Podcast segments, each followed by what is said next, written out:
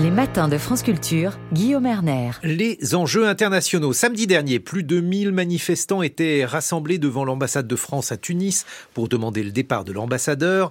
La France soutiendrait trop frontalement aux côtés des États-Unis, Israël.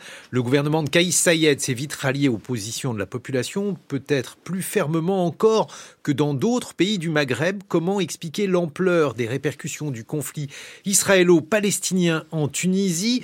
Ici même dans ce studio, grand intellectuel tunisien. Je ne veux pas vous embarrasser, je ne veux pas dire le plus grand, mais bon, eh, Amadi vous publiez un livre important, S'exprimer librement en islam aux éditions du Seuil. Vous étiez ici lorsque le conflit entre Israël et le Hamas a éclaté. Votre regard sur ce qui est en train de se dérouler euh, Sans obéir à aucune injonction de quelque nature qu'elle soit, euh, pour, euh, comme le dit euh, mon amie Sophie Bessis, je pense que les, actes qui ont eu lieu le 7 octobre sont des actes inqualifiables. ce sont des actes odieux, insoutenables, indicibles, et ce n'est pas seulement, ce n'est pas moi qui le dis seulement, ce n'est pas seulement une minorité d'intellectuels arabes qui le disent c'est quand même les représentants de la Palestine elle-même. Elias qui est ambassadeur de, à l'UNESCO à Paris. Il faut, le, faut le rappeler pour que les gens sachent que les principaux concernés euh, ont, condamné ces actes de façon véhémente.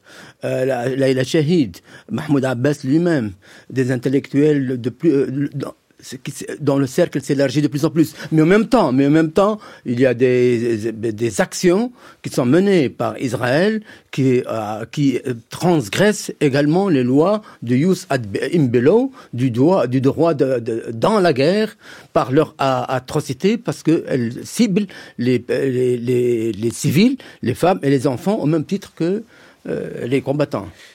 Tous ceux qui ont condamné le Hamas euh, dans les pays musulmans l'ont fait de différentes manières, parfois de, manière un peu timide. Est-ce possible, Amadi Redissi, en Tunisie aujourd'hui, euh, de condamner euh, le Hamas? Difficile.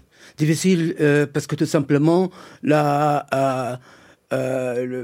l'opinion publique est extrêmement mobilisée en faveur de la cause palestinienne.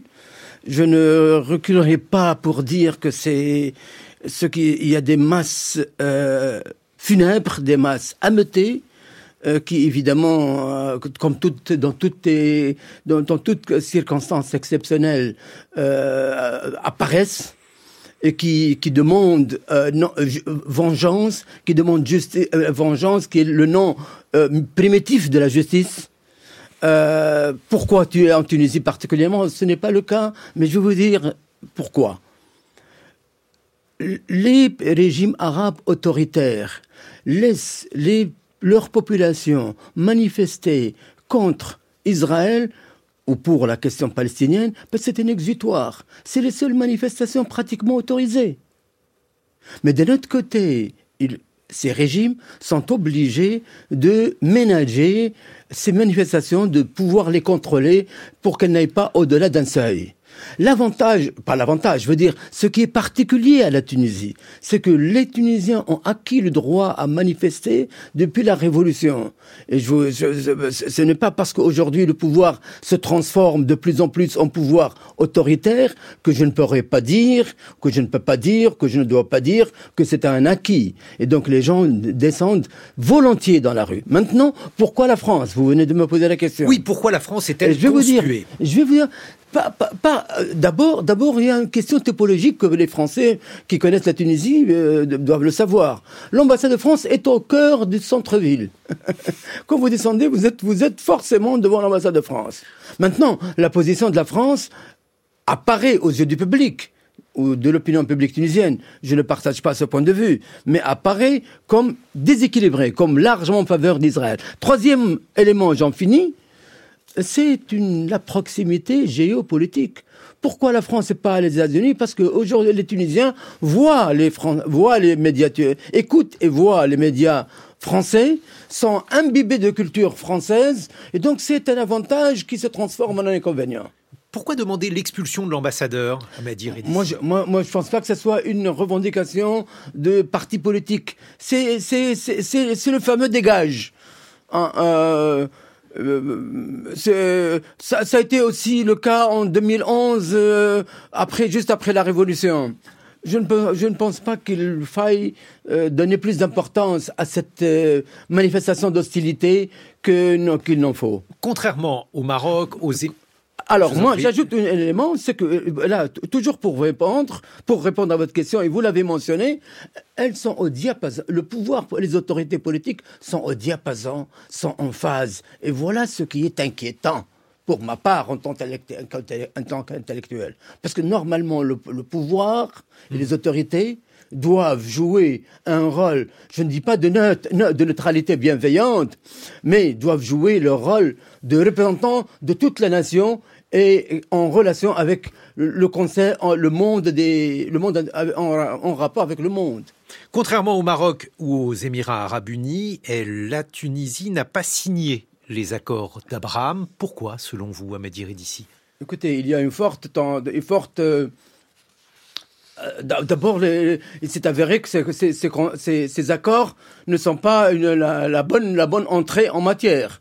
vous, vous êtes d'accord avec moi? C'est votre point de vue, hein. Moi, vous savez, je suis journaliste, je pose les questions. C'est vous, l'intellectuel, qui devez me donner votre point de vue. Vous parlez à un homme non, de, surcroît, je ne suis pas tunisien. Et ce qui m'importe, c'est d'avoir le point de vue d'un Tunisien là-dessus. Écoutez, euh, il y a une forte opposition euh, aux accords en général aux, accords en particulier, mais de, de, manière générale, une forte opposition à, à, à, à la politique israélienne en Tunisie.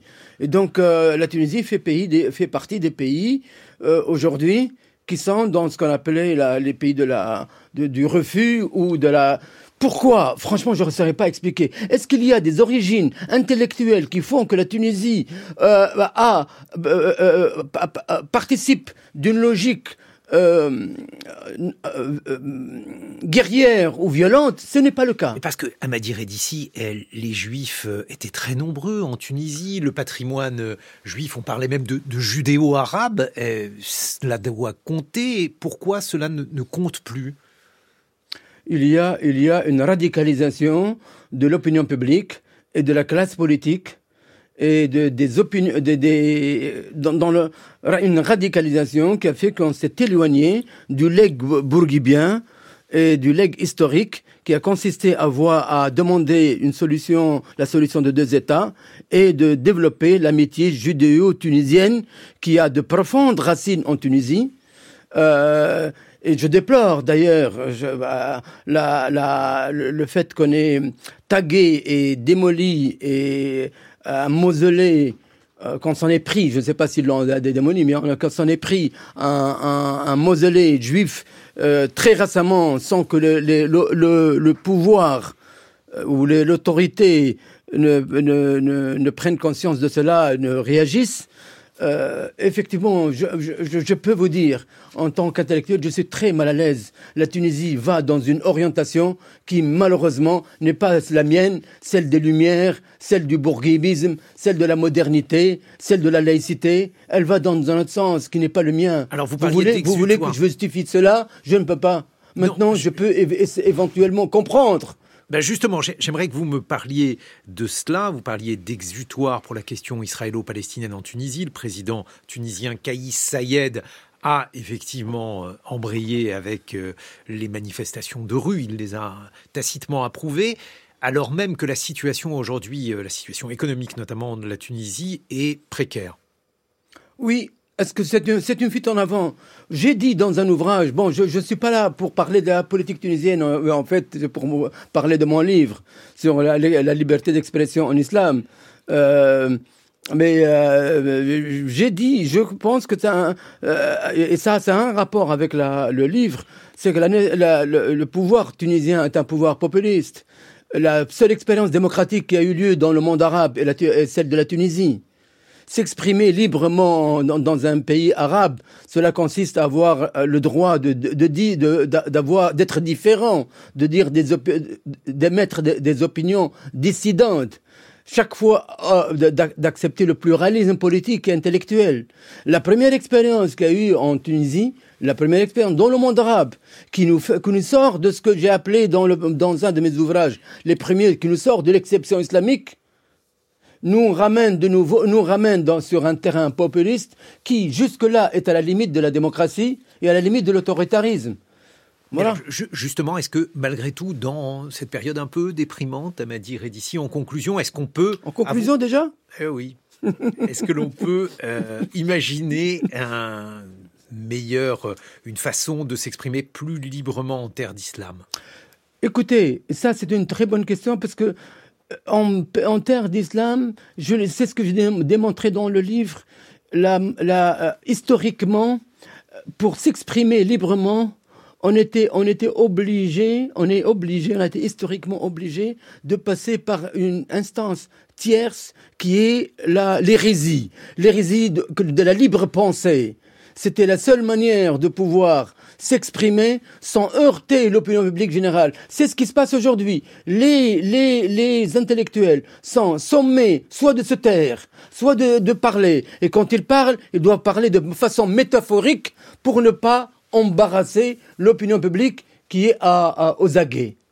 Amadi Redici, c'est un livre très important, c'est le vôtre, S'exprimer librement en islam, et il est publié aux éditions du Seuil. Merci, Merci d'avoir été avec nous ce matin. Dans quelques instants, avec Science, comme vous le savez, toute cette semaine, Alexandra Delbo démonte des infox.